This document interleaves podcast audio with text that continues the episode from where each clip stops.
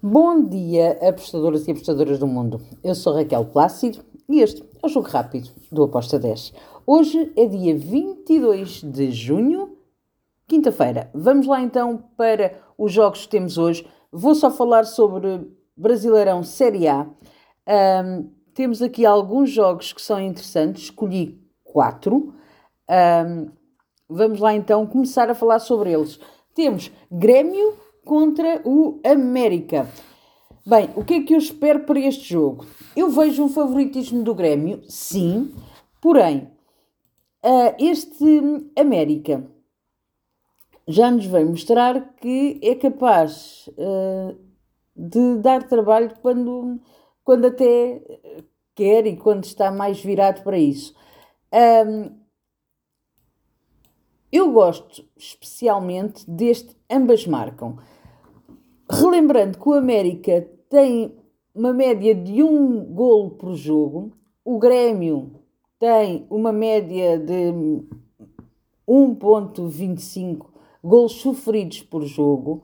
Um, vejo aqui a hipótese de termos um jogo disputado, com golos, e com ambas marcam. O, Ambas marcam, por norma, têm uma forte tendência nos jogos entre as duas equipas e as duas gostam muito de marcar e sofrer. Por isso eu fui aqui neste, ambas marcam com uma odd de 1.83. Depois temos Vasco da Gama, o Vasquinho vai passar aí outra vez por mais um perrengue, como vocês costumam dizer, uh, contra o Goiás.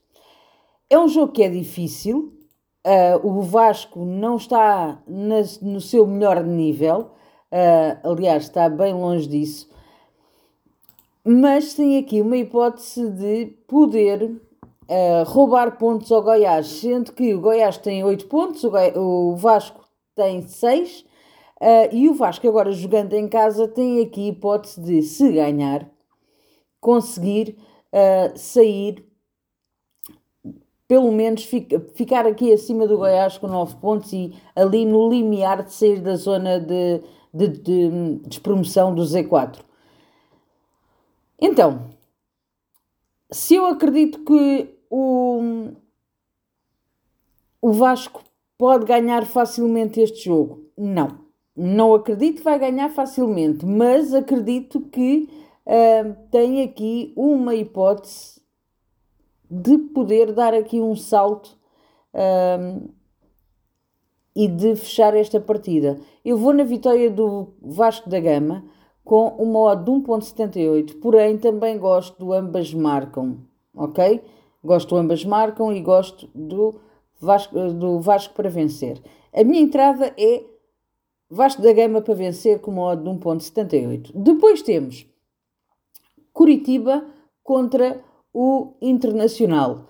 Epá, o Curitiba é aquela equipa que uh, muito pouca gente espera ou quer que seja deles, não é? Estão ali em último lugar, em 10 jogos têm, marcaram 8 golos, sofreram 20.